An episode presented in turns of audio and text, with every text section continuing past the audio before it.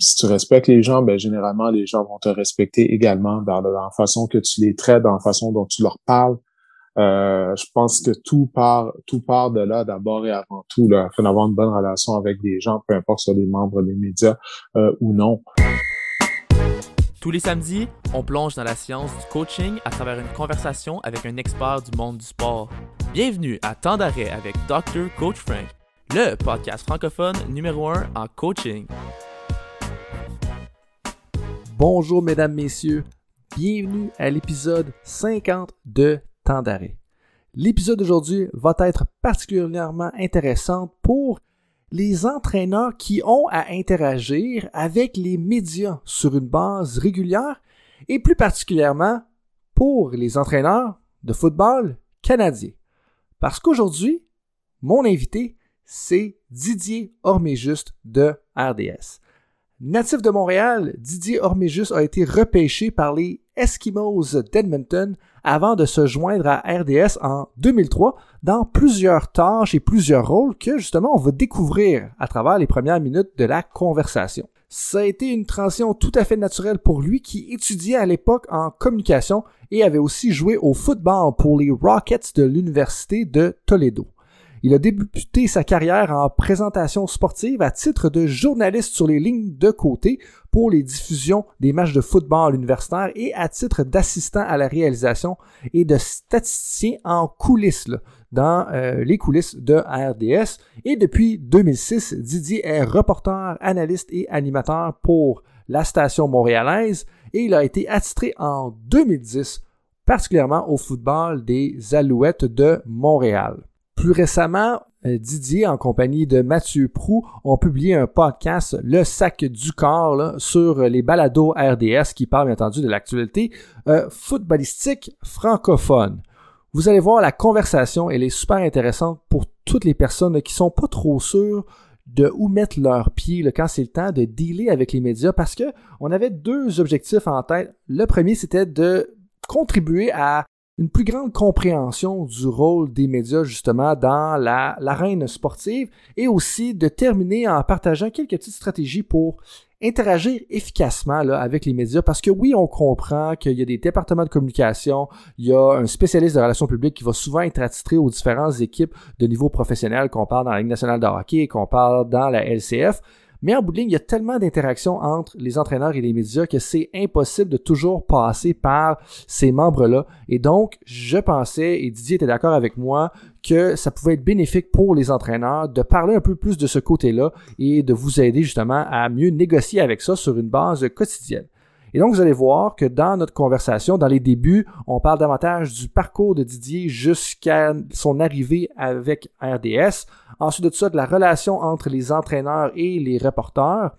Par la suite, on enchaîne avec la réalité médiatique des différents sports et des différents milieux, en parlant du Canadien de Montréal, des Alouettes de Montréal, même de Bill Belichick et des Patriots de la Nouvelle-Angleterre pour se donner un peu des assises. Ensuite de ça, on parle de peut-être quelques petites stratégies concrètes, comme le top 3 des choses à faire et ne pas faire. Et ensuite de ça, comme vous pouvez le voir venir, on termine avec les questions éclairs et la règle que Didier ou la chose que Didier voudrait voir changer euh, dans l'univers de la NFL et même de la LCF. Donc tout le monde, je vous souhaite un bon podcast sur les communications où est-ce qu'on parle d'interagir avec les médias avec Didier Orméjuste de RDS. Bonne écoute tout le monde. Didier, bienvenue à ton d'arrêt. Merci de prendre du temps, là, tout juste après euh, le repêchage de la LCF puis même de la NFL. Ouais, ben écoute, euh, merci de ton invitation. Ça fait plaisir de participer à ton podcast. Super. Euh, en parlant un peu du repêchage de la LCF puis de la NFL, c'est quoi les grandes lignes qui sont sorties un peu du des repêchages de cette année, là, à ton avis? Ben, si on commence par celui de la Ligue canadienne, c'est sûr que c'était particulier, étant donné que ben, la Ligue canadienne n'a pas joué depuis 2019. C'était le cas également pour euh, la grande majorité des joueurs qui ont été sélectionnés lors du repêchage, étant donné qu'il n'y a pas eu de saison 2020 au niveau du football universitaire euh, canadien. Euh, donc, il y avait ça de, de, particulier, de se préparer afin de couvrir cet événement-là, c'était particulier, parce qu'on n'avait pas autant d'informations que par le passé sur les joueurs. pour ce qui est de la, de la, NFL, écoute, la NFL, même en temps de pandémie, elle a continué ses activités. On s'en souviendra l'année dernière, que ce soit avec le repêchage, avec la saison. Puis ça a été un peu une continuité de ça avec le repêchage qui a eu lieu à Cleveland. Donc, ça a été un repêchage assez divertissant avec des choix surprises. Fait que habituellement, le repêchage de la NFL ne déçoit jamais en termes de divertissement on pourra jamais enlever ça à la NFL. Ils trouvent tout le temps le moyen de créer un bon show. Euh, tu parlais de choix surprise. Est-ce qu'il y en a un qui t'est ressorti en tête euh, plus particulièrement? Ah, ben, ben écoute, euh, je, te dirais, tu sais, de voir les, Titans du Tennessee qui ont repêché un demi-coin qui n'a pas joué l'année dernière, qui avait renoncé à la saison, mais qui a été déjà opéré au dos deux fois et opéré à un genou.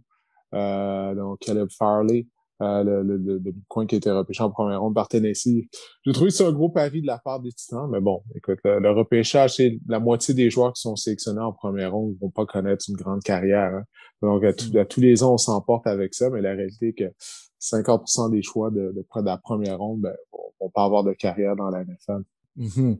C'est quelque chose qui est souvent oublié là, par le public général, comment est-ce que c'est pas une science exacte, puis autant on a des gens, puis tu connais les gens dans le front office, puis tout ça qui se dédient à ça à travers l'année, qui vont regarder du tape, ils vont regarder du tape, ils vont regarder du tape, mais en bout de ligne, en c'est, jamais une science exacte. Euh, c'est super intéressant que vous ayez d'ailleurs euh, offert la couverture en français. Puis je ne sais pas si tu le savais, mais il y a un de tes auditeurs qui te met dans la même catégorie que Pierre Roud et Pierre Vercheval, euh, dans le sens que il m'a dit, puis en, préparation pour notre conversation d'aujourd'hui, l'éditeur du podcast, la personne qui fait l'édition, euh, je parlais avec, puis il me disait que toi, Pierre, Pierre Vercheval, puis Pierre Roud, vous êtes une des raisons pour laquelle il va pas écouter le sport en anglais, parce que la majorité du temps, il va l'écouter en anglais, mais quand il sait que vous allez être en nombre, que vous allez être là, vous allez parler de, votre sport, un de vous trois, euh, il va justement tourner ça à RDS, puis justement vous écouter. Donc, euh, bravo pour ça, puis pour euh, ta vulgarisation du contenu des Alouettes. Ben, c'est très gentil. Les, commentaires de cette personne-là, ça, ça, fait chaud au cœur d'entendre ça. c'est super gentil de, sa part. Euh, je ne veux pas parler au nom des autres personnes. Je veux juste parler en mon nom, mais bon, j'essaie toujours d'être le plus préparé euh, possible, dans la mesure du possible, avant d'aller en nombre. Euh, mais écoute, bon, s'il y a quelqu'un quelque part qui, qui l'apprécie, euh, ben écoute, euh, ça, ça, ça, fait chaud au cœur d'entendre ça, ces commentaires-là c'est pas toujours évident. Puis c'est pour ça que moi, j'ai une, une, belle appréciation pour ça, parce que de traduire le, sport qu'on a appris, euh, toi puis moi, majoritairement quand même en anglais. je veux dire, oui, on, parle de contain, on parle de couverture. Souvent, on va avoir des termes anglais qui vont sortir, mais d'arriver puis d'en pouvoir en parler euh, de la bonne façon en français, c'est super. Puis parlons un peu de la couverture de RDS avant qu'on rentre justement dans le vif du sujet. Euh, c'est quoi le prochain dossier football là, pour vous de votre côté? Ben, naturellement, on attend de voir ce qui va arriver du côté de la Ligue canadienne. Euh, la Ligue canadienne qui a dit qu'elle allait, qu'elle, espérait pouvoir reprendre ses activités au mois d'août, que la saison commencerait au début du mois d'août. Mais ça reste à voir, étant donné avec la situation, avec la pandémie, euh, ben, que ce soit tout d'abord au Québec, mais lorsqu'on regarde ce qui se passe en Ontario, en Alberta, euh, est-ce que réellement on va pouvoir avoir une saison, avoir des gens dans les estrades pour assister au, au match à la fin de l'été? Écoute, c'est une chose qu'on a appris depuis le début de la pandémie, c'est qu'on peut rien prévoir à long terme ou à moyen terme. Les choses changent quotidiennement. Donc, euh, c'est ça, pour les prochaines semaines, ça va vraiment être ça, d'attendre de voir si la saison de la Ligue canadienne va bel et bien avoir lieu. Rester à l'affût un peu des nouvelles ou des développements dans ce scénario-là. Puis, comme on le disait en, pré-entrevue, c'est, ou même dans notre autre conversation, comment est-ce que c'est tout le temps une question de pouvoir s'adapter? Euh, parlant de, pouvoir s'adapter, euh, comment est-ce que tu en es venu justement à travailler à RDS, puis parce que comme on te connaît davantage aujourd'hui, mais au départ, nécessairement, tu as un parcours de football aux États-Unis. Euh, comment est-ce que tu en es venu justement à travailler à RDS? Est-ce que c'était tes premiers emplois dans le domaine ou euh, tu as dû faire un peu tes classes là, à, d'autres endroits? Euh, ben, oui et non. j'ai dû faire mes classes, mais en même temps, été un de mes premiers emplois dans le domaine. Euh, moi, j'ai commencé, je, travaillais comme reporter sur les lignes de côté lors des matchs de football universitaire canadien. Euh, mais cette année-là, écoute, on n'avait pas diffusé beaucoup de matchs. On avait diffusé, je crois, juste trois ou quatre. Puis euh, j'étais allé voir le producteur euh, après euh, la, diffusion d'une des rencontres. Je lui avais dit ah, écoute, je pense que j'aimerais faire ça à long terme. Mais tu sais, j'étais pourri, là, j'avais aucune expérience, j'étais super nerveux. Puis il m'avait recommandé, ben, d'aller me chercher une base si je voulais vraiment travailler dans ce domaine-là, puis euh, d'aller à l'école Pro Média au centre-ville de Montréal, pour euh, de médias parler à radio-télé à l'époque. Donc, euh, je suis allé là, je suis allé me chercher une base solide. Puis, entre-temps, j'ai commencé à travailler à RDS comme statisticien euh, recherchiste, mais je travaillais quoi une journée semaine, habituellement sur les matchs de, du football de la NFL les dimanches. Euh, puis bon, je, suis retourné à l'école parmi ça. J'ai fait de la, à travers ça plutôt, euh, j'ai fait de la radio communautaire, euh, fait de la radio à Radio-Canada en français, mais à, Toronto.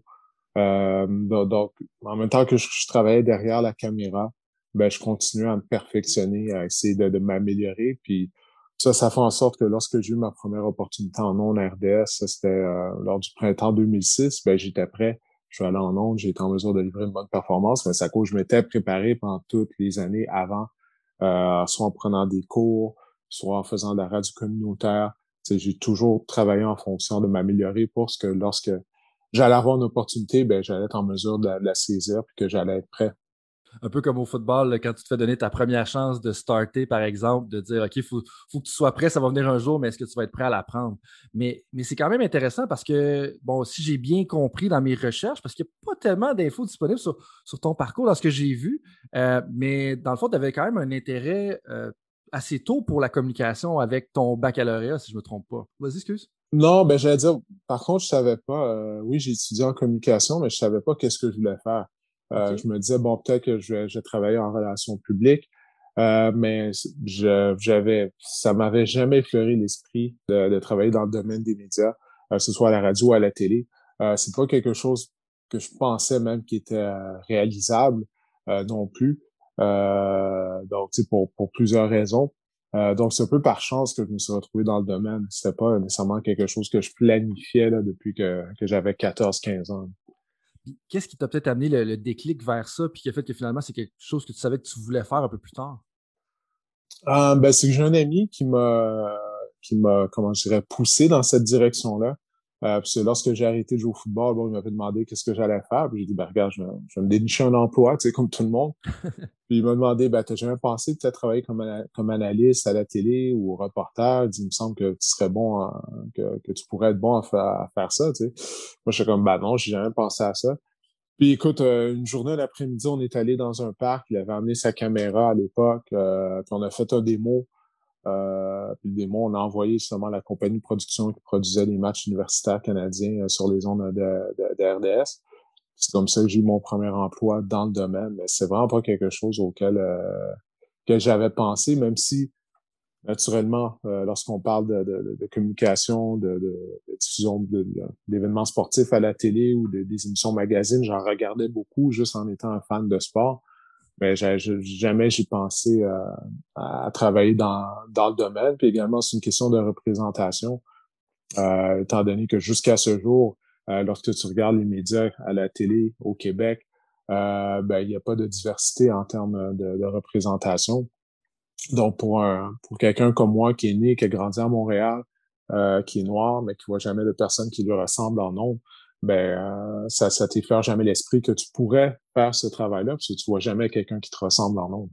J'ai vécu un peu dans le domaine, euh, en tout cas universitaire, coaching aux différents endroits, où est-ce que tu as plein de joueurs de plein de milieux. Là. Puis des fois, c'est important que les joueurs retrouvent justement un modèle, soit dans le coaching staff ou dans le front office. Mais c'est intéressant ce que tu dis. Puis en partant de, de joueurs justement à membres des médias, tu parlais un peu de la transition puis de rentrer tout ça. Qu'est-ce qui t'as le plus sauté aux yeux quand tu as fait le saut? Ah, qu'est-ce qui m'a plus sauté aux yeux? Ah, écoute, c'est une bonne question.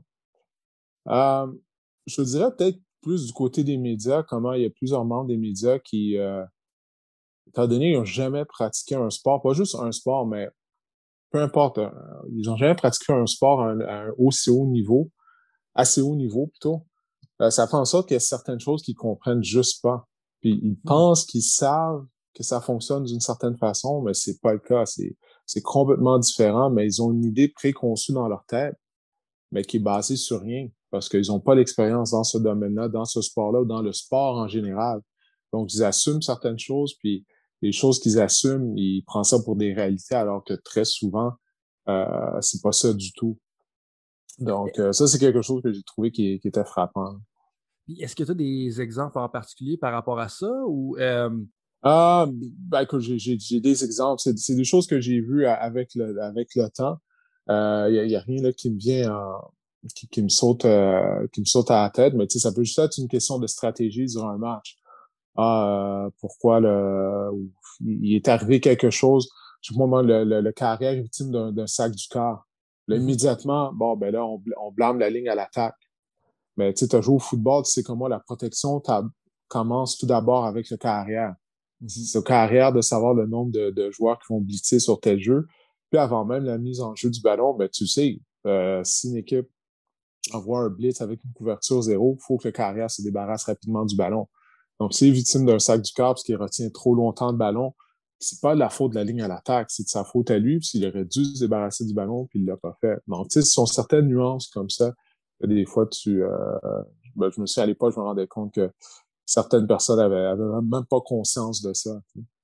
Puis ça, c'est super intéressant parce que ça fait un lien avec un des reportages qui a été fait justement euh, dans la NFL où est-ce que Rick Goslin, puis je ne connais pas trop ce reporter-là, mais qui fait partie de, la, boîte de NFL Films, il parle comment est-ce que il dit si tu veux une manchette, va voir l'entraîneur-chef.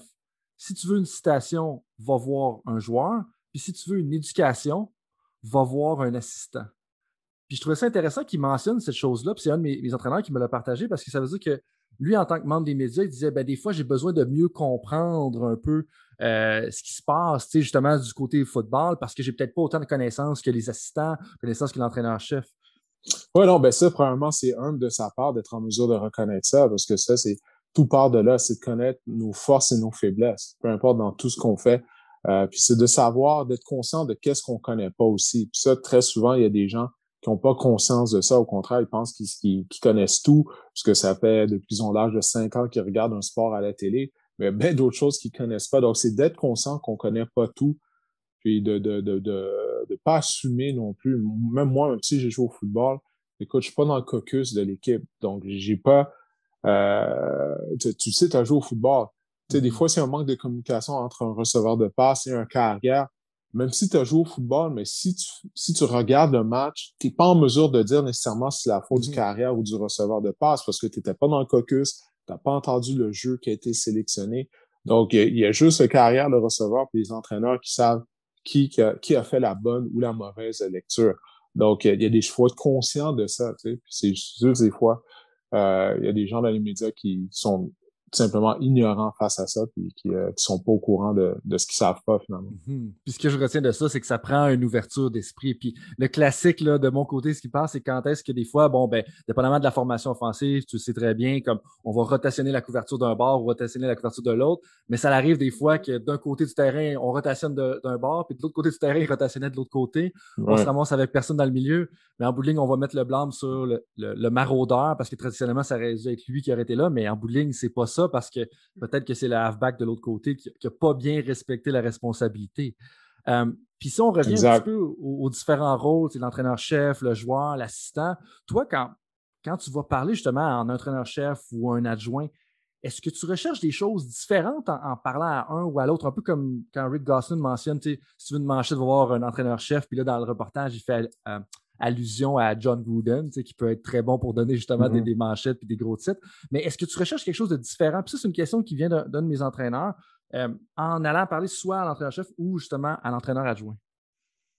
Ah, ben ça dépend, c'est souvent du cas par cas, c'est de connaître les gens à qui tu parles, euh, puisque chaque personne est euh, personnalité différente. Donc, c'est de savoir avec le temps, bon, tu sais, si je vais parler à telle, telle personne, il y a de plus grandes chances qu'elle, elle va s'ouvrir euh, comparativement à une autre personne.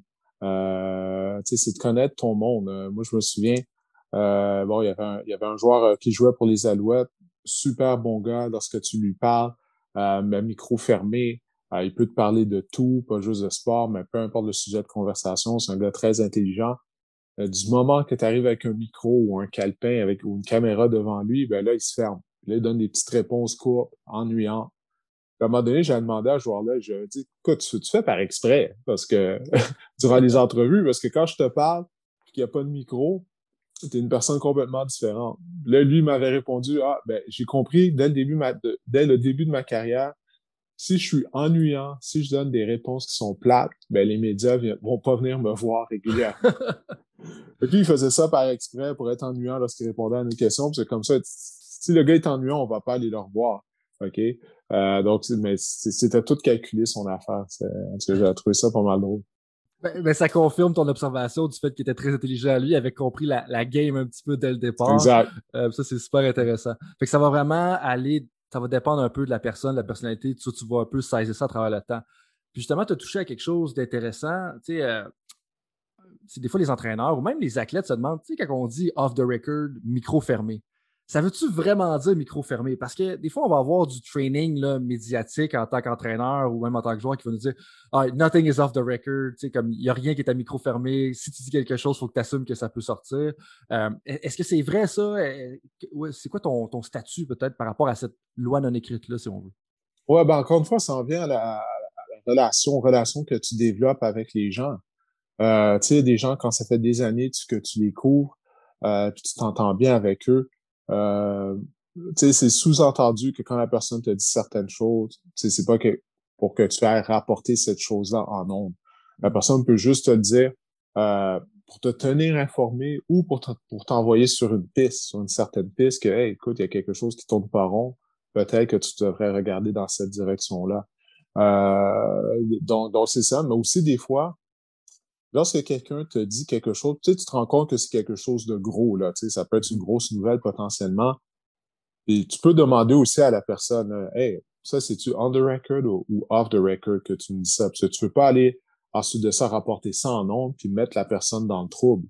Parce que ça mm. peut être retracé à elle. Donc, c'est toujours, d'abord, avant tout, c'est de protéger les gens qui te donnent des informations, les, les fameuses sources, et de les protéger. Parce que tu veux pas que à cause que tu, euh, tu transmets cette information-là en ondes, tu veux pas que ça soit retracé à cette personne-là, puis là, cette personne-là soit dans l'eau chaude ou même qu'elle perde son emploi. Donc, c'est toujours la priorité, c'est de protéger la source d'abord et avant tout. C'est vraiment intéressant ce que tu dis parce que pour moi, ça, ça montre à quel point tu es conscient un peu du pouvoir que les médias ont. Puis, tu sais, des fois, on a tendance, ou dans le public général, ou même de différents côtés, on a tendance à voir les médias de façon peut-être négative jusqu'à un certain point. Mais je, serais curieux de t'entendre sur justement, c'est quoi le rôle des médias? Parce qu'il y a un pouvoir puis un rôle journalistique à jouer qui, est important à mes yeux, mais sans que je développe trop nécessairement là-dessus. Comme toi, comment est-ce que tu vois le, rôle des médias? Puis c'est quoi un peu la, fonction slash l'utilité? Ben, écoute, je pense que le rôle des médias a changé. Là. On s'en est rendu compte surtout euh, lors des dernières années. Euh, comment tout ça, ça a changé avec l'arrivée euh, des, réseaux sociaux également. Euh, tout a changé au cours de la, dernière, euh, la dernière décennie. Euh, moi, je crois que, bon, d'abord, avant tout, en tant que membre des médias, en tant que journaliste, euh, on a, comment je dirais, on a une, obligation euh, envers la vérité, de, de, faire sortir la vérité. Euh, ça, ça c'est une, une, obligation première, je pense qu'on a. Mais en même temps, moi, je cours du sport, donc c'est pas aussi sérieux, entre guillemets, que mm-hmm. quelqu'un, bon, qui va couvrir la politique, quoique la politique, euh, je ne sais plus si c'est sérieux, là, ou depuis quelques années, mais c'est un autre débat. Mais il y a des choses, des, des sujets qui sont plus lourds, on s'entend, que de couvrir un match de hockey ou un match euh, de, de football, tu sais. Euh, mais je pense que c'est ça, c'est d'abord d'avoir une responsabilité envers euh, envers la vérité, puis de faire sortir la vérité à tout prix. Euh, par contre, c'est pas tout le monde qui est prêt de faire, qui est prêt à faire ça. Euh, c'est pas tout le monde dans les médias qui est prêt à faire ça, parce que c'est pas tout le monde qui travaille dans les médias avec euh, le même objectif. Mm. Il y a des gens qui travaillent dans les médias parce qu'ils aiment juste être devant la caméra, se faire voir. Ça, ça, ça, ça fait du bien à leur ego. Il y a des gens qui sont là parce que ils aiment ce travail-là. ils veulent justement découvrir la vérité puis la, la partager avec les gens. donc, tu sais, tout, le monde a un agenda différent. Euh, mm-hmm. Il y, a, ça aussi. Là. Puis pour moi, ça, ça me fait un peu penser au développement de carrière, dans le sens que c'est peut-être, il y en a qui, tu parles de devoir être devant la caméra ou de faire sortir la vérité, mais en bout quand tu mets l'accent sur les relations, euh, puis ça, je pense que ça peut être intéressant pour n'importe qui, qui, nous entend. Comme selon moi, c'est bon pour avoir une carrière durable. C'est de mettre l'accent sur la relation, de protéger les sources un peu comme tu parles, puis tout ça, c'est que, OK, peut-être qu'à court terme, dans les deux prochaines années, tu sors moins de scoop qu'est-ce que tu aurais pu faire autrement. Mais peut-être que pour la carrière de 10, 15, 20, 25 ans, ben, à long terme, ça va être plus bénéfique parce que les relations vont être meilleures justement dans le milieu. Ah, c'est une question de est-ce que tu es en mesure de, te regarder dans le miroir à la fin de la journée? Est-ce que tu es en mesure de dormir sur tes deux oreilles? Chaque personne est différente. Euh, pour moi, il y a certaines choses. Moi, moi je ne vais jamais mettre en péril euh, bonne relation que j'ai avec quelqu'un pour un scoop, pour avoir une primaire, quelque chose comme ça. Parce que même de nos jours, maintenant, là, euh, c'est quoi la valeur du, fameux scoop? Est-ce que c'est la même valeur que ça avait il y a 15, 20 ans? à l'époque, on apprenait une primeur, un scoop en se levant le matin et en allant chercher le journal. Là, tout le monde apprenait en même temps le matin même que telle chose est arrivée. Euh, ça, ça, ça n'existe plus là maintenant. Là, ça, euh, du moment que tu relis le journal le, matin, euh, ben, tout ça ce sont des vieilles nouvelles.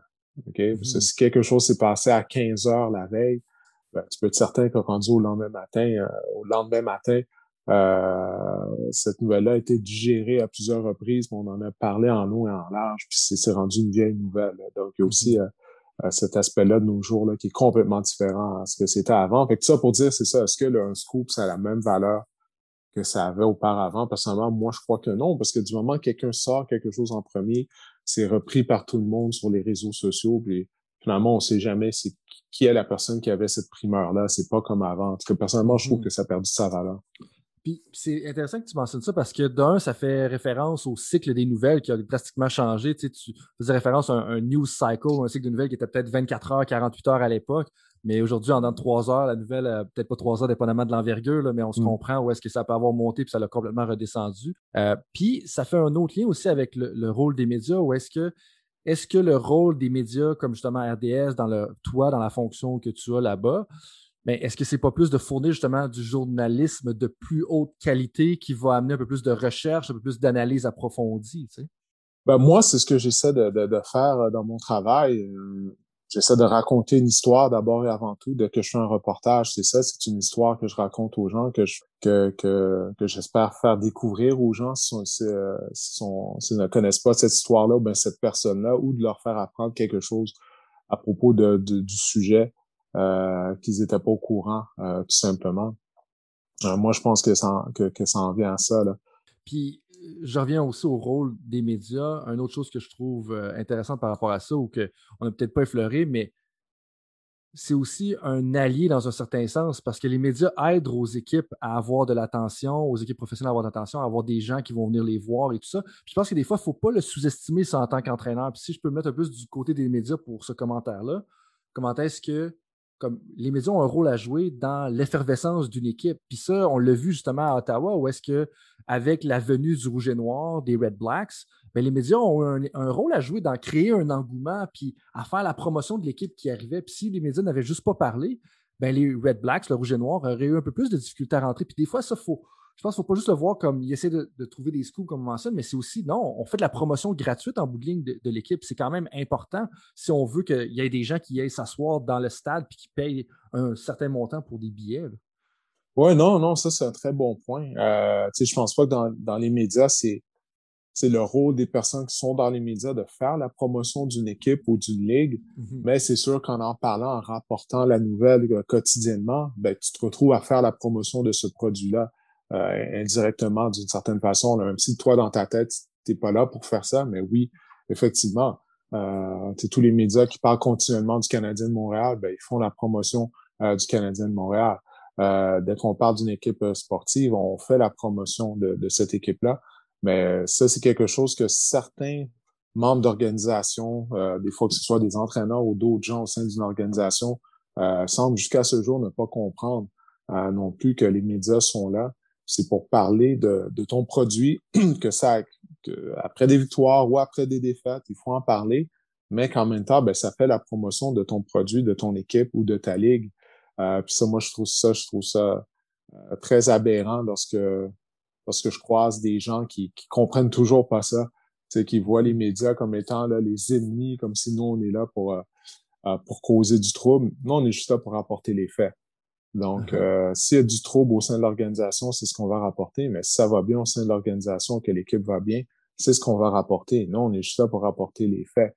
Mais euh, malgré tout, il y a des gens qui sont euh, que, que ça fait pas toujours leur affaire. Mais une chose qu'on a vue à travers les médias maintenant, c'est que les faits, la réalité, ça importe peu parce que les gens vont même démentir les faits ou, les, ou la réalité maintenant, puis se construire une autre réalité parallèle. Euh, mais bon, ça, c'est ce sujet pour une autre conversation. Ouais, j'allais dire, sont d'autres tangentes, là, définitivement là-dessus. Mais ce que tu as mentionné au niveau de parler du produit puis le rôle, justement, indirect dont, que tu mentionnais, euh, ça l'ouvre plusieurs portes. Puis là, il y en a quelques-unes. On va commencer par la première qui est plus spécifique, justement, au marché montréalais. Euh, est-ce que les journalistes de football ou qui sont attachés au football, justement, dans le marché montréalais, ont un peu plus une responsabilité de creuser comparativement aux journalistes qui sont un peu dans le hockey, ou est-ce que on a l'impression qu'au hockey, peut-être moins besoin de creuser justement pour avoir une nouvelle, ou est-ce que la nouvelle, elle te vient un peu plus facilement? Est-ce que c'est quelque chose que tu sens un petit peu dans, le marché montréalais? Ben, je pense que c'est la, dynamique entre couvrir le football et le hockey euh, à Montréal euh, sont, sont, deux dynamiques complètement, mais complètement différentes. Euh, d'abord, avant tout, le nombre de médias. Tu sais, tu fais un entraînement des Alouettes, peut-être quatre, cinq membres des médias qui sont là, peut-être une ou deux caméras, euh, sans plus, alors que si tu un entraînement du Canadien, écoute, je sais pas, il y a au moins une cinquantaine de membres des médias, si pas plus, qui sont là pour, une simple séance d'entraînement. Tu as X nombre de caméras qui sont là. Euh, donc, l'expérience est complètement différente. Donc, euh, lorsque tu couvres la Ligue canadienne, tu as une occasion de, de peut-être prendre un joueur, un entraîneur à part, puis juste de lui jaser comme ça. Euh, des fois, c'est pas pour euh, soutirer de l'information, juste pour parler, apprendre à connaître cette personne-là. ça, c'est une des choses que j'aime de couvrir la Ligue canadienne, c'est qu'on a cette opportunité de faire ça. Comme autrefois, les gens qui couvraient la Ligue nationale de hockey ou la NFL avaient l'occasion justement de, prendre un entraîneur ou un joueur et de discuter avec eux de tout et de rien. Euh, mais maintenant, à cause du nombre de médias qui couvrent ces sports-là, c'est complètement différent. Puis ça, ça fait en sorte aussi, bon, tu parlais on dirait t'as pas à gratter pour euh, si tu couvres le Canadien. Ben, je pense que c'est plutôt l'inverse. Parce que mm-hmm. justement, le message est très contrôlé euh, lorsque tu couvres euh, le, Canadien de Montréal. Parce que tout le monde est aux aguets également, c'est du côté des joueurs lorsqu'ils lorsqu'ils répondent aux questions des médias. mais en même temps, tout ça a changé maintenant avec la pandémie depuis un an, parce que là, les, les journalistes ont même plus accès au vestiaire. Mm-hmm. donc, tout se fait via Zoom. Donc, c'est un nombre de questions limité. Euh, ça devient difficile de poser une sous-question également euh, parce qu'il y a plusieurs personnes qui sont sur le Zoom. Donc, ça, ça fait en sorte que pour l'équipe, pour l'organisation, ben, c'est encore plus facile de contrôler le message. Parce que là, tu n'as pas des journalistes qui se promènent dans le cercle, parlent tel tel joueur. Là, oh, un journaliste réussit à, à, soutirer une bonne, une bonne phrase, une bonne, une bonne quote, comme on dit, de la part d'un joueur. Ben, ça, ça n'existe plus, parce que là, tout se fait via Zoom, puis on, on ne sait pas si les choses ont retourné comme elles étaient avant la pandémie non plus. Il y a moins de conversations de corridor. C'est un peu ce que j'entends dans ce que tu dis. Oui, oui, d'une certaine façon. Ça, c'est autant dans les médias que juste dans le monde du travail en général, hein, les, conversations autour des, machines à café et tout ça.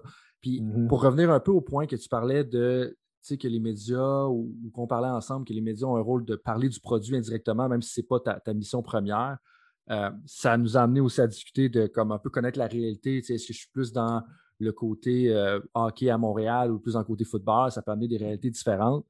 Euh, mais en même temps, on a des joueurs, euh, des coachs, justement, comme Bill Belichick, qui après un entraînement, ils vont être super plates, puis we're on to Cleveland, puis OK, on pense à Cleveland, puis on se prépare pour jouer contre Cleveland la semaine prochaine. Mais qu'est-ce que tu penses un peu de justement l'attitude de Bill Belichick envers les médias, euh, qui bien entendu dans une envergure différente si on compare au marché montréalais des Alouettes versus le marché euh, de la Nouvelle-Angleterre au niveau du football, mais qu'est-ce que tu penses un, petit peu par rapport à ça? Parce que d'un côté, c'est pas le plus intéressant, puis ça doit être un peu frustrant un peu justement du côté des médias.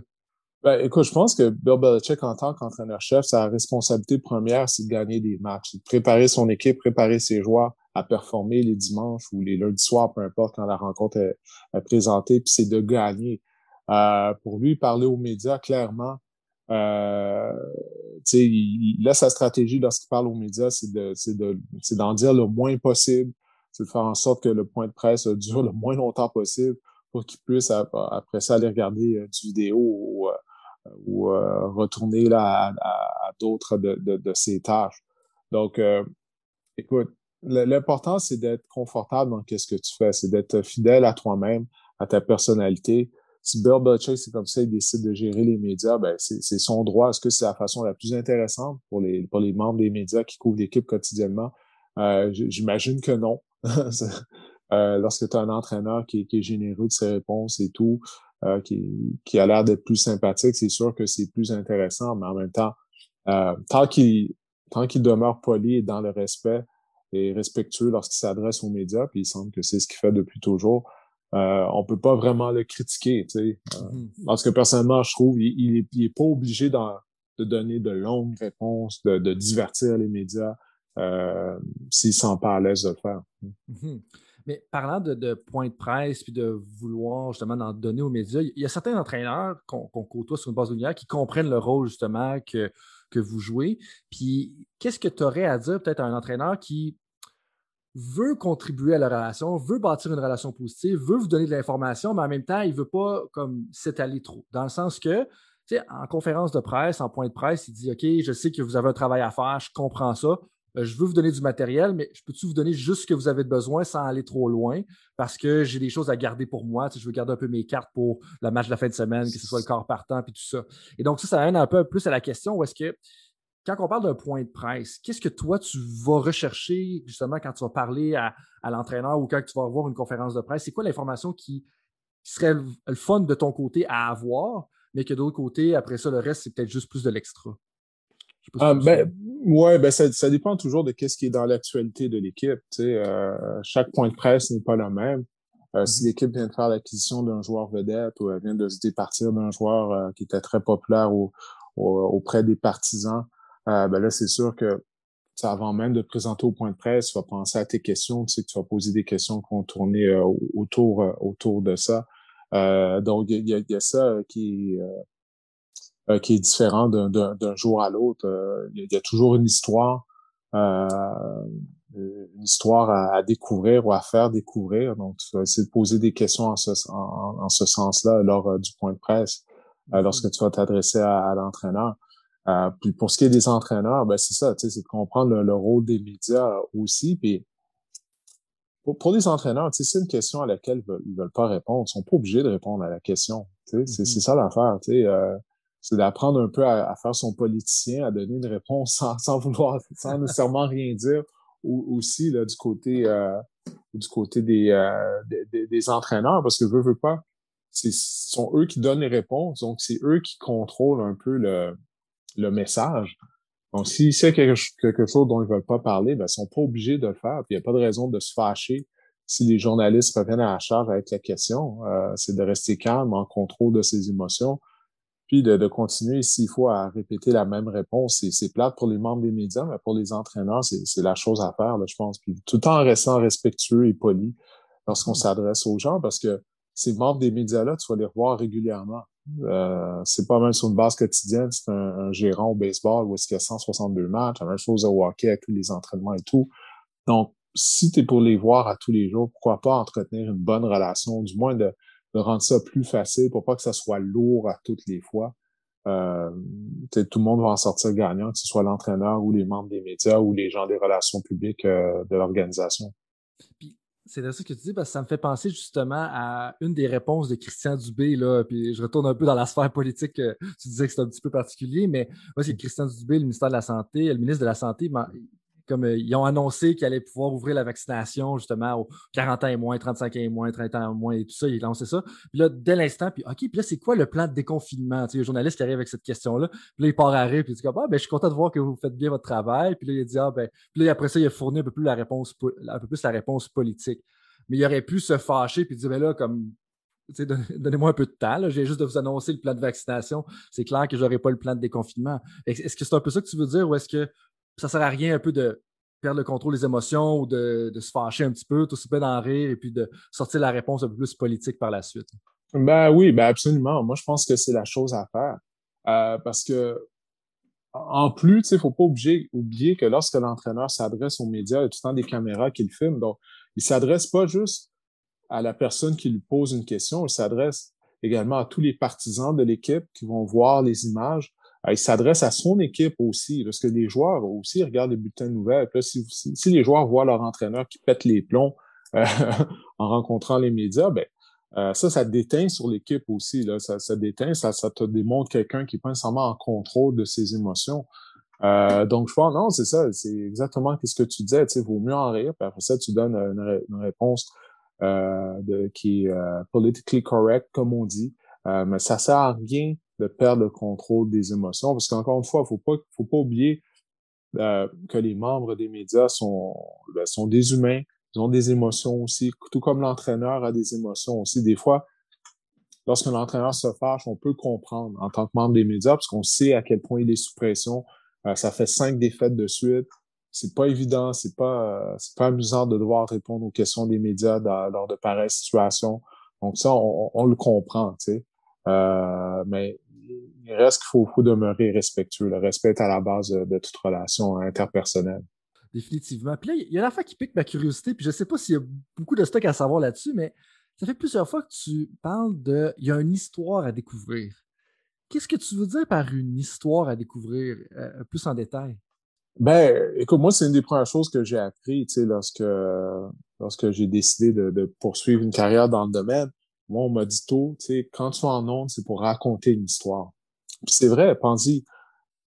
Si je suis à l'entraînement des Alouettes, puis euh, Vernon Adams se blesse à une cheville, ben, qu'est-ce que je vais aller faire, moi, euh, lors de mon intervention en direct, c'est raconter cette histoire-là. De Vernon Adams qui a subi une entorse à une cheville durant l'entraînement. J'étais là, j'ai vu qu'est-ce qui est arrivé. J'ai expliqué qu'est-ce qui est arrivé. Tout ça, c'est une histoire, là. C'est l'histoire de, des Alouettes de Montréal et de leur carrière partant qui a subi une blessure, une blessure à une cheville. Je vais raconter qu'est-ce qui est arrivé, qu'est-ce qui, euh, qu'est-ce que j'ai vu. Maintenant, euh, Adams va être absent pendant combien de temps? Là, qui va être son remplaçant? Quelle carrière numéro 2? Euh, quelle, carrière qui a embarqué sur le terrain lorsqu'Adams s'est blessé. Ah, il y en a un qui a embarqué, mais il y en a un autre aussi qui a partagé les répétitions au sein de l'attaque partant. Donc, c'est une histoire, ça. C'est une histoire. Chaque match de, football, de basket, de hockey est une histoire en tant que telle. Et on parle de cette histoire-là. Étais-tu en première période? Il est arrivé telle chose? Étais-tu lors du deuxième quart? Il y a un retour de beauté pour en toucher. Lorsque tu en ondes, c'est pour raconter une histoire. Peu importe. Peu importe que ce soit un match, ou l'histoire euh, de, quelqu'un, de Laurent Duvernay-Tardif, euh, qui poursuit ses études en médecine pendant qu'il joue dans la NFL, ça, c'est une histoire. Mm-hmm. Euh, Benjamin Saint-Just, qui, est, qui est devenu un choix troisième ronde de Washington, le Québécois le mieux repêché le plus tôt dans la NFL depuis Chimanga Biakabutuka en 1996. C'est une histoire, ça, tu vois. Mm-hmm. C'est constamment une histoire que tu vas raconter en nom. Fait quand tu la racontes, il faut qu'il y ait un début, un milieu, puis une fin également. Là, étant originaire de la Beauce, j'aurais aimé ça que tu parles de l'histoire d'un petit gars de Notre-Dame-des-Pins qui a réussi à aller gagner le Super Bowl avec Tom Brady. Il faut parler d'Anthony Auclair dans ce cas-là. Ouais, ben ouais, ben écoute, ça, c'est toute une histoire, là. Anthony, euh, là, c'est quoi? Il va commencer sa cinquième saison dans la NFL. Quelque chose comme ça, euh, ouais. Ouais, puis probablement d'atteindre euh, la marque des cinq saisons lorsque c'est un joueur non repêché, ça, ça arrive pas souvent. Euh, non, parce que la carrière moyenne au football est de trois ans et demi seulement. Euh, donc, un gars de la Beauce qui a joué à l'Université Laval, donc juste au football universitaire au Canada, euh, joueur autonome non repêché, d'avoir le genre de carrière qu'il connaît. Maintenant, il y a une bague du Super Bowl, c'est vraiment tout un accomplissement là, ce qu'Anthony a été en mesure de faire jusqu'à présent. Euh, c'est vraiment pas peu dire. Là. Puis ça aussi, comme tu l'as dit, ça, c'est une histoire, c'est toute une histoire. Là. Mm-hmm. que quelqu'un de la Beauce euh, va jouer son, son football universitaire à Laval, soit en mesure d'avoir une carrière dans la NFL, de gagner une bague du Super Bowl. Ça, c'est ouais, c'est pas juste une histoire, c'est toute une histoire. Exactement, un petit gars de Notre-Dame-des-Pins. Euh, mais étant là-dessus, puis ça, ça, ça, ça, me parle le côté d'histoire à découvrir parce que moi, ce que j'entends dans ce que tu me dis pour un peu plus le rôle des entraîneurs, c'est aussi de fournir un peu ce matériel-là parce que aussi, les gens s'accrochent à des histoires qui peuvent être positives. Si tu dis, hey, euh, un petit gars, par exemple, qui est arrivé dans la NFL, connaissait pas trop l'anglais, puis là, dis pas une, histoire vraie, mais regardez, hey, en dedans d'un an, il s'est mis à parler à tel gars, puis il s'est mis à parler en anglais, puis il faisait des présentations, il expliquait le, vidéo de ce qui se passait à tous ses coups de pied. Puis là, c'est pas une histoire parfaite, mais je pense qu'un peu tu comprends ce que je veux dire. Ou est-ce que je pense que les rôles, les entraîneurs ont peut-être aussi un rôle à dire, hey, regarde, euh, vous savez peut-être pas, là, mais Vernon Adams, quand il s'est blessé justement à la cheville, ben, il est allé faire de la physio à 6 heures du matin, à midi, puis à, 6 heures.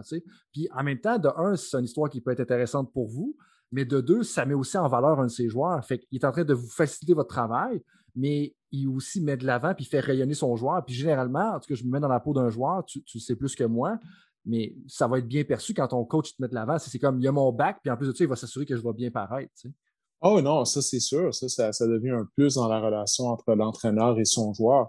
Euh, si l'entraîneur, justement, est quelqu'un qui va défendre ses joueurs devant les médias ou les mettre en valeur avec l'exemple que tu viens de donner, ça, c'est sûr que les, les joueurs le remarquent, ça. Euh, ça, c'est certain. Puis ça, si on parlait de Bill Belichick, c'est très, très, très, très rare que tu vois Bill Belichick euh, y a des commentaires négatifs à l'endroit d'un de ses joueurs publiquement. Remarque ça, il le fait jamais. Et c'est sûr qu'il leur dit en, plein visage lorsqu'il les voit lors des réunions, mais de, publiquement, aux médias, il va toujours défendre ses joueurs. Ça, c'est une question de ne pas perdre le, respect des joueurs. Ça, c'est très intelligent de, faire ça lorsque tu es un entraîneur. Moi aussi, l'entraîneur n'est pas tout seul dans tout ça. Euh, si euh, il fait partie d'une bonne organisation, mais il va y avoir des gens au niveau du département des communications, des relations publiques qui vont lui donner un coup de main, peut-être pour retransmettre des informations aux médias, ou tout simplement les gens des relations publiques. on peut un entraînement, puis ils vont avoir un communiqué pour nous ou, avoir des statistiques. Hey, tel joueur, a gagné 100 verges au sol lors de notre dernier match ben là, c'était la cinquantième fois de sa carrière qu'il atteignait cette marque-là, son nouveau record de concession. Ah, ben merci beaucoup. Tu sais, donc, il y a toute cette machine-là qui entoure l'entraîneur, qui doit aider également afin de, de, de, faire rayonner les joueurs, afin de mettre en valeur les joueurs euh, de l'organisation. Tout à fait, tout à fait. Puis, tu sais, l'aspect de cette conversation, c'est justement plus sur la relation comme entre les deux parce que tu as la, mm. la, grosse machine, un peu plus médiatique comme tu parles, tu sais, les relations publiques et tout ça mais il y a tellement d'interactions autres que des fois, le département des communications ou des relations publiques ne peut pas justement micro-gérer un peu chacune des relations. Puis en parlant un peu des actions des, entraîneurs, euh, ça serait quoi un peu le, top 3 euh, do's and don'ts, justement, que tu aurais? Puis si tu en, si as, puis des fois, ça peut être difficile de sortir des choses comme ça, mais comme les choses à faire et les choses à ne pas faire pour un entraîneur, justement, comme avec les, médias ou en interagissant avec vous lors des points de presse ou des choses comme ça. Ben, comme je l'ai dit tout à l'heure, je vais répéter, euh, toute relation interpersonnelle doit commencer par le respect. Euh, si tu respectes les gens, ben, généralement, les gens vont te respecter également dans, la façon que tu les traites, dans la façon dont tu leur parles. Euh, je pense que tout part, tout part de là d'abord et avant tout, afin d'avoir une bonne relation avec des gens, peu importe sont des membres des médias ou non. Euh, la, deuxième chose, encore une fois, ce sont les choses de base, c'est d'être ponctuel, de ne pas faire attendre les médias dans la mesure du possible. C'est un point de presse est supposé commencer à telle heure, ben, qui commence à l'heure qui est inscrit, qui est écrit sur euh, dans l'horaire, parce que tout le monde est pressé par le temps. Ton temps à toi n'a pas une plus grande valeur que le mien. Donc ça, ça encore, ça en vient à une question, euh, à une question de respect. puis d'être en contrôle des émotions. On en a parlé tout à l'heure aussi, mais de, de de péter les plombs, ça, ça, ça donne à rien lorsque tu parles euh, aux médias. Je comprends encore une fois, il y a, beaucoup de stress sur un poste d'entraîneur-chef, euh, surtout lorsque l'équipe euh, a une séquence de défaites. Je peux comprendre. Mais de, de péter les plombs, ça, ça va mener à rien. C'est d'être en contrôle de ses émotions. Dans la mesure du possible, tout le monde est humain, tout le monde peut arriver à, se fâcher, ça, je comprends ça. Euh, mais, mais ça, mais c'est d'essayer de rester en contrôle de ses émotions. Euh, puis de pas mentir non plus. Euh, c'est mm. une, question qui t'est posée, puis euh, tu veux pas dévoiler quelque chose. Ben, c'est d'être assez habile, euh, justement, pour euh, sans répondre à la question, mais sans mentir non plus. Parce qu'il y a personne qui aime se faire mentir. Hmm. Fait que quand tu mens aux médias après ça, ça, ça paraît mal de toute façon, parce que là, si tu te mens à mentir, ben, c'est enregistré à la caméra, c'est enregistré au micro, puis là, deux semaines après, euh, on peut ressortir l'extrait de, de qu'est-ce que tu me dis. Non, j'ai jamais dit ça, mais non, tu me l'as dit il y a deux semaines. Euh, on, on, on, a l'enregistrement. Euh, mm-hmm. donc ça, c'est des choses de, de, base comme ça. parce que les questions doivent être posées par les membres des médias. Il y a des questions difficiles qui vont être posées mais tu n'es pas obligé d'y répondre. Puis sans dire ah, je réponds pas à cette euh, question-là, mais tu peux donner une réponse qui donne pas, euh, dans laquelle il n'y a, pas beaucoup de substance, on peut dire, euh, qui donne pas une vraie réponse. Mais tu peux le faire sans, sans, sans, sans, te fâcher ou, sans mentir. Ouais. Ouais.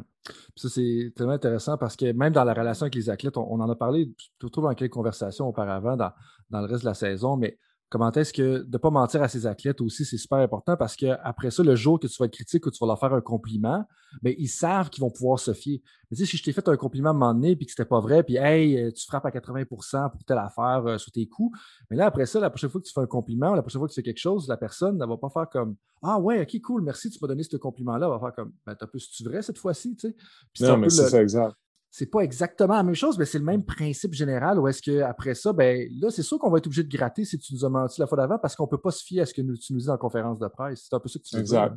Oui, non, c'est ça exactement. Ça en vient euh, d'avoir une relation de, confiance.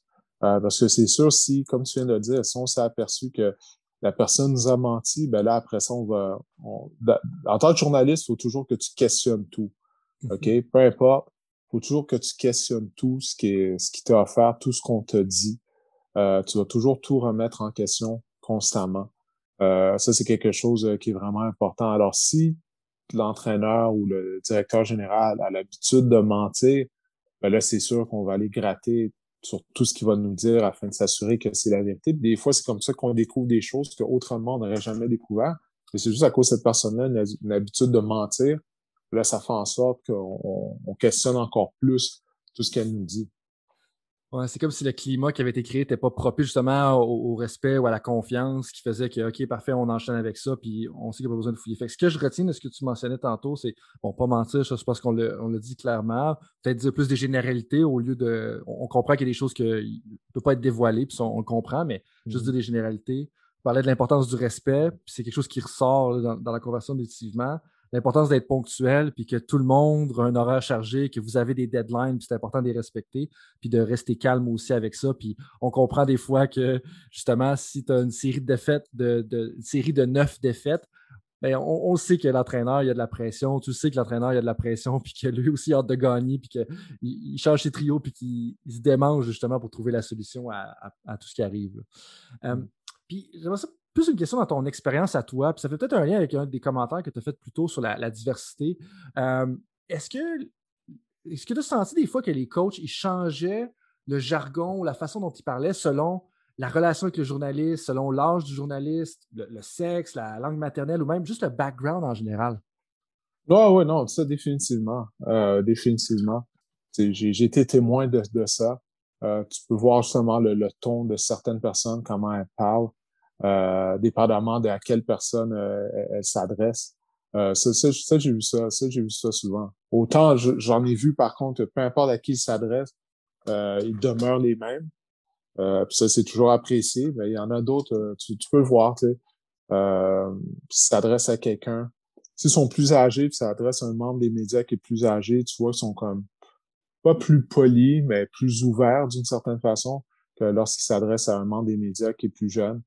Euh, et aussi pour, pour la couleur de la peau aussi. Tu sais, moi, j'ai remarqué, euh, c'est pas tout le monde qui, qui traite euh, tout le monde de la même façon. Tu sais, les gens, c'est ils vont dépendamment de, de, la couleur de la peau, du sexe de la personne euh, également. Euh, donc, mais écoute, ça, c'est pas vraiment différent de, des gens qu'on retrouve dans la société en général. Puis ça, c'est quand même important, je pense, d'en parler parce que moi, tu sais, bon, qui est une personne blanche, tu sais, des fois, on, essaie d'être des alliés, mais des fois, on ne sait pas trop où, mettre le pied ou comme, tu sais, aller à gauche ou à droite. Comme, qu'est-ce que tu aurais à suggérer aux gens, peut-être justement, soit les entraîneurs, les gens dans les front office, qui veulent être des alliés puis s'assurer comme d'être des, alliés aux différents, aux différents groupes?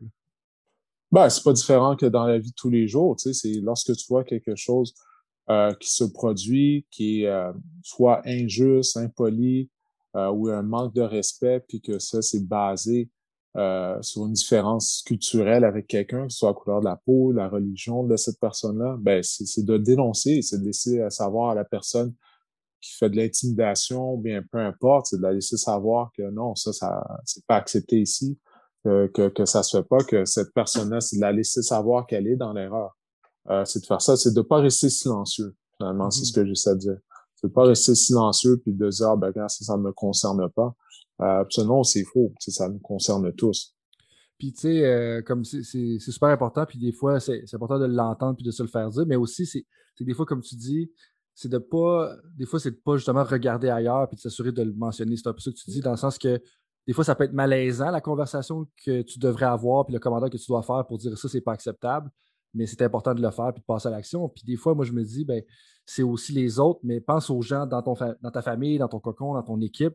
Ben, est-ce que les gens dans ton équipe accepteraient que tu te comportes de cette façon-là? Ben, comme non, fait qu'il faut pas que tu acceptes justement que les autres se comportent de cette façon-là. Je sais pas si ça fait du sens un peu ce que je dis. Moi, non, non, non, ça, ça a du sens, qu'est-ce que tu dis, ça, ça a du sens. Comme je disais, euh, on, est tous là-dedans ensemble. Tu sais, peu importe, il y a des gens qui veulent le reconnaître ou non, mais on, est tous, on vit tous au sein de la même société. Donc, c'est un mm-hmm. problème de société dont, on, dont on parle en ce moment. Donc, ça, ça concerne tout le monde. Euh, sur un ton un petit peu plus léger, j'arrive un peu dans, déjà dans la dernière partie de notre conversation. le temps passe vite. Merci de ton temps encore une fois, Didier. Euh, avant de rentrer aux questions éclairs, il y en a une qui m'a sauté à l'esprit là, en pensant un peu à, notre conversation aujourd'hui. C'est une conversation, que, une question pour moi qui me vient de, Rich Eisen, qui est un, analyste à la TV, euh, un host assez populaire, mais que je trouve qui est super intéressante comme conversation, euh, comme question. C'est si tu avais la chance de changer une règle au football, ça serait laquelle? Si tu avais la chance de changer une règle. Moi, j'en ai une, puis j'abonde dans le même sens que Rich Eisen, mais je serais curieux de savoir c'est quoi la tienne pour toi. Mais moi, c'est, euh, je te dirais les reprises vidéo, là, j'ai toujours de la difficulté avec ça. C'est surtout la longueur des reprises vidéo. Il me mm. semble que ça, plus ça va, plus ça prend du temps. Euh, ce serait d'arriver avec un système de reprise vidéo plus rapide parce que moi, je suis plus capable. Parce que je regarde un match de football, puis là, l'arbitre, il va soulever le petit rideau, il regarde la reprise vidéo. Ça prend une éternité. Ça, on va de pause commerciale, on revient de la pause commerciale. Ils ont toujours pas annoncé si euh, c'était bel et bien échappé ou non. C'est trop lent, c'est trop lent tout ça. Ce serait d'arriver avec un système plus rapide de reprise vidéo. Parce que ça tue le momentum, c'est ça que je comprends. Ah ouais, ouais, ça, ça tue, ça, ça prolonge euh, la, durée des matchs. C'est interminable. Puis, je suis surpris que tu n'aies pas mentionné, parce que moi, c'est là qui me, me pue au nez un peu plus. C'est le fameux au football euh, dans la NFL. T'as le corps arrière qui court avec le ballon. Il arrive proche du euh, pylône orange au coin de, la zone des buts. Là, il, dive pour aller chercher le pylône. Mais là, finalement, il échappe le ballon. Le ballon sort dans l'end zone. Puis là, c'est un touchback qui envoie la balle finalement à l'autre équipe. Puis t'es comme, comment est-ce que ça, ça, ça, vire en revirement alors qu'il était à la ligne de une verge, puis tout ça. Puis ça, pour moi, je suis comme, je suis plus capable. Puis je, trouve que c'est ridicule comment est-ce qu'on peut donner un free turnover pour une équipe qui, en bout de ligne, aurait dû se faire scorer. Ben, c'est du quoi? Échappe pas le ballon. Échappe pas le ballon. non, mais j'ai pensé à ce règlement-là, mais c'est tout simple, puisque tout le monde est au courant du règlement. Parce que je pense que ça s'est arrivé euh, lors du match éliminatoire entre les Browns et les Chiefs euh, l'hiver dernier. Puis écoute, le joueur des Browns a échappé le ballon de la façon que tu l'as décrit, mais il était au courant après le match, les journalistes sont allés voir, il était au courant du règlement. Puis non seulement ça, Kevin Stefanski, l'entraîneur-chef des Browns, et après la rencontre, il avait dit que le mot d'ordre au sein de l'organisation des Browns, c'est justement on n'étire pas les bras avec le ballon près de la zone début. Je sais que les Patriots ont la même politique, c'est défendu, puis les joueurs le font quand même. Donc, c'est la faute du joueur. Moi, je te dis, c'est la faute du joueur. Échappe pas le ballon. Tu veux pas que ça arrive, tu as juste à pas échapper le ballon. Tu sais, si tu étires les bras, pour euh, atteindre le pylône, il y a des chances que tu vas l'échapper. Donc, euh, c'est la faute du joueur. Vois-tu, moi, je suis pas d'accord avec toi parce que moi, je vois, hein, on, est dans le sport spectacle, on essaie de faire un show, on a un athlète qui essaye de sauter par-dessus deux autres, trois autres euh, joueurs défensifs. Comme pour moi, ça, c'est un effort qui, qui, vaut la peine. Mais bref, on, va. Let's agree to disagree, comme on dirait en, anglais là-dessus. dans les questions un peu c'est clair, quand tu penses à quelqu'un qui a réussi justement dans le monde du sport, à qui tu penses en premier puis pourquoi? Répète-moi ça la question. Quand tu penses à quelqu'un qui a réussi dans le monde du sport, à qui tu penses en premier et pourquoi? Dans le monde du sport, ben, moi, le, premier nom que j'ai écrit en tête, c'est toujours Michael Jordan. Les gars de, ma génération, de mon âge, je pense que Jordan, c'était la, la, référence. Euh, pour moi, ça représente le, compétiteur, le, compétiteur ultime. Euh, j'avais bien aimé le, documentaire qui était sorti l'année dernière sur Netflix qui nous permettait de voir là, derrière, derrière le rideau, de voir comment Jordan, à quel point il était compétitif. Euh, c'est ça, j'ai bien aimé ça. Fait quoi, moi, je dirais Michael Jordan. Fait que tu as dû te régaler devant la série The Last Dance. Ouais, ouais, non, absolument. The Last Dance, écoute, euh, faudrait que je la réécoute, justement. J'avais adoré ça, de, de, de revoir ça, puis de, de, de, de, voyager dans le temps à la fin des années 90, puis de tout revivre ces moments-là, c'est vraiment bien, ouais. Ça fait, ah, parle pas trop des années 90, sinon ça va trahir ton âge un petit peu. Là. ah non, non, écoute, je, suis à l'aise avec ça. Je suis à l'aise avec, ça. super. Euh, quel livre est-ce que tu as lu peut-être dans, durant la, pandémie ou dans les derniers mois, euh, puis que tu recommanderais le plus? Ah, écoute, j'ai, j'ai pas lu euh, beaucoup de livres euh, durant la pandémie. Ça a été beaucoup plus euh, justement du streaming, des films. Ça, ça, a plutôt été ça. Écoute, non, non, j'ai, pas lu de, de, de livres. Je te penser le dernier livre que j'ai lu. Ben, c'est, peut-être ton streaming que tu recommanderais le plus justement aux, gens. C'était. ouais, non, mais j'essaie de penser le dernier livre que j'ai lu, c'était euh, il y a environ un an, ouais, c'est un livre de David Goggins. C'est un ancien, euh, un ancien Marine de l'armée américaine. Ça, ça porte sur, euh, sur la, dureté du mental, entre guillemets, mental toughness, euh, tout ça, comment faire passer à travers des épreuves de persister, tout, persister, tout ça. Fait que, ouais, c'est ça le dernier livre que j'ai lu. Intéressant. Puis je pense qu'il y a beaucoup de choses à apprendre justement des Marines ou, des, des des choses comme ça. Puis oui, leur contexte est complètement extrême, mais je pense qu'ils ont une grande capacité d'adaptation. Puis moi, je dirais une grande capacité d'apprentissage. Puis il faut apprendre à, à dealer avec nos nouveaux environnements, avec nos nouveaux défis là, en bout de ligne. Ouais, non, exactement. Puis pas laisser ça euh, nous, nous, arrêter d'une certaine façon. Hein. Euh, on l'a vu au cours de la dernière année, depuis le début de la pandémie, les choses changent quotidiennement. Il faut trouver une façon de continuer d'y aller, d'aller de l'avant, de ne pas laisser ça nous arrêter dans la mesure du possible. Mm-hmm. Et puis, euh, ça, ça, on revient un peu plus dans, ben, pas dans le monde du sport nécessairement, mais quelque chose qui est traditionnel dans le monde du sport, tu sais, les citations, là, comme sur les murs, dans les vestiaires, ces choses-là. quelle est ta citation préférée ou peut-être même qui t'a animé pendant un certain temps durant ta carrière? Ah, citation, mon Dieu. Euh, tu me donnes le temps d'y penser. Hein. Euh, J'ai rien qui me vient en tête comme d'habitude. euh, une citation. Écoute, j'en ai aucune qui, qui, me vient en tête là présentement. Il ben, n'y a, a, pas de problème. Si tu en as Dans le temps d'y penser, ben oui, oui. c'est pas, pas de problème. Puis là, si tu pouvais retourner en arrière, justement, tu disais que tu étais peut-être plus, tu as grandi à travers les années 90, puis les, les, les icônes de cette époque-là. Euh, je sais pas on était en quelle année quand tu avais 25 ans, mais si tu avais la chance de retourner en arrière, de parler à toi-même quand tu avais 25 ans et te donner un conseil, ça serait quoi? Um, je pense que c'est quelque chose que j'ai appris avec le temps, c'est mais que je l'étais pas tout le temps, du moins pas, pas suffisamment à mon goût lorsque j'étais plus jeune. Euh, c'est d'être plus persévérant envers euh, certaines choses, euh, je pense. Euh, c'est quelque chose que, que j'ai acquis avec le temps, tu sais. Mais quand j'étais plus jeune, euh, je pense si, si j'avais pas abandonné certaines choses que, que j'avais essayé, si j'avais juste continué à le faire, ça, ça serait plutôt ça. L'importance de la persévérance puis de, de, continuer malgré les embûches, mais des fois, il faut avoir certains échecs justement pour pouvoir apprendre, faire cet apprentissage-là qui va nous permettre de persévérer plus tard. Super, super, intéressant. Puis moi, une chose qui, retourne depuis le début, là, euh, Didier, pour vrai, c'est que dans les différentes notes que j'ai, c'est comment est-ce que des fois, on, essaie de trouver une solution à certains problèmes ou certains défis qu'on vit, mais des fois, ça, retourne. puis plusieurs commentaires que tu mentionnes retournent à la base, puis aucunement de façon péjorative, mais vraiment dans le sens que, comme, des fois, on, se complique la vie pour rien. Respecte les gens, sois ponctuel, comme, persévère, puis comme, les bonnes choses vont arriver, tu sais. Non, ben c'est que c'est des choses de base, hein, tu sais, puis ça prend une base dans, dans tout, mais trop souvent on, s'éloigne de ces choses-là. Là. Euh, je pense, puis comme tu dis, lorsqu'on s'éloigne de ces choses-là, ben, on se complique la vie, alors que certaines choses sont plus simples, euh, qu'on leur donne crédit. Euh, mais ouais, non, je sais pas pourquoi on a, on a cette habitude-là justement de se compliquer la vie, mais si tu t'en tiens aux choses de base, euh, je pense que justement ça devient plus facile de de, naviguer euh, à travers notre quotidien où des fois il y a des embûches et tout. Mais si tu t'enseignes ces choses de base-là, ben, ça fait en sorte que tu sais que regarde, telle chose, c'est pas pour moi. Tu sais, moi, je m'en tiens à ça. Tu sais, ça, ça, mm-hmm. simplifie les choses. Mm-hmm. Puis sur une note un peu plus euh, positive, donc dans le sens des réussites plutôt que les échecs et les embûches, euh, dernière question est claire. Qu'est-ce qui te rend le plus fier de ta carrière et de tes contributions jusqu'à maintenant?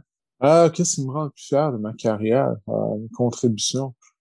Euh, ben écoute, je, je dirais à chaque fois que, que je croise euh, un, jeune, un jeune haïtien ou que ce soit un jeune, un jeune québécois, blanc, peu importe. Euh, qui me disent que ah, on, aime ça te regarder. Ou tu sais, comme le commentaire de la personne à qui tu parlais qui disait que qu'elle trouvait que je faisais un, bon travail. Euh, je, te dirais, tu sais, ça, c'est quelque chose que, que je suis fier. Tu sais, quand je me rends compte que, tu sais, que ça a un impact sur, sur certains jeunes, tu sais, sur les jeunes footballeurs. Euh, des fois, ils me viennent voir, ils disent, ah, tu sais, je regarde depuis que je suis jeune, tout ça.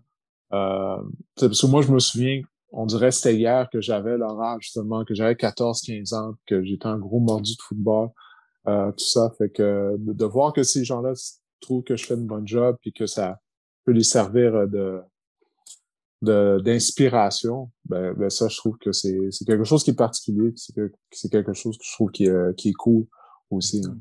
D'avoir un impact sur les autres, puis même de les, de les ramener en français, de les convertir au football, de la CFL en français. C'est comme c'est quand même une bonne chose en soi. Euh, merci beaucoup, Didier, pour ton temps. Merci de t'ouvrir comme ça, dans, particulièrement dans les, dernières questions, puis même en juste ben, Merci de m'avoir invité, oui, c'est vraiment apprécié. Puis euh, avant qu'on se laisse, euh, est-ce qu'il y a quoi que ce soit d'autre que tu aimerais peut-être partager justement avec les auditeurs, avec les coachs, ou même peut-être les professionnels qui sont, qui sont à l'écoute ou qui vont être à l'écoute? Non, ben je pense, écoute, ça en vient à ce qu'on a discuté euh, depuis tout à l'heure, parce que peu importe le domaine dans lequel tu travailles, tu travailles avec des gens, euh, tu travailles avec, d'autres humains. Euh, puis si, tu, tu, respectes les choses de base quand quand quand, quand tu as une interaction avec ces gens-là, comme on l'a dit tout à l'heure, le respect, d'être ponctuel, les trucs comme ça, ça va juste faciliter ces relations-là avec les gens. Mmh euh, surtout quand c'est des gens faut que tu vois régulièrement dans ton travail. Ben, tu pourquoi pas essayer justement que de, faire en sorte que la relation soit plus agréable plutôt que de, de, de tenter de confronter ces gens-là tous les jours, puis ça, ça rend juste la situation lourde pour tout le monde. Mmh Et puis, euh, comment est-ce que les éditeurs peuvent te rejoindre? Ah ben écoute, c'est simple, euh, comme n'importe qui, là, via les, médias sociaux, les réseaux, les réseaux sociaux, juste à taper mon nom, puis euh, puis je suis là, que ce soit sur Instagram, Facebook ou, Twitter. Parfait. Ben, merci pour ton temps et puis je te laisse le, mot de la fin. Ben, écoute, tout simplement te remercier euh, de, m'avoir invité à, ton podcast. Je sais que tu fais ton podcast par passion, par amour, que tu le fais afin de, d'éduquer les gens, les entraîneurs. Donc, euh, je trouve que ça, c'est vraiment tout à ton honneur d'avoir pris cette initiative-là. Puis je te souhaite que, ça devienne un, succès, ton émission Balade. Merci Didier. Ok, François, salut. Passe une bonne fin de journée.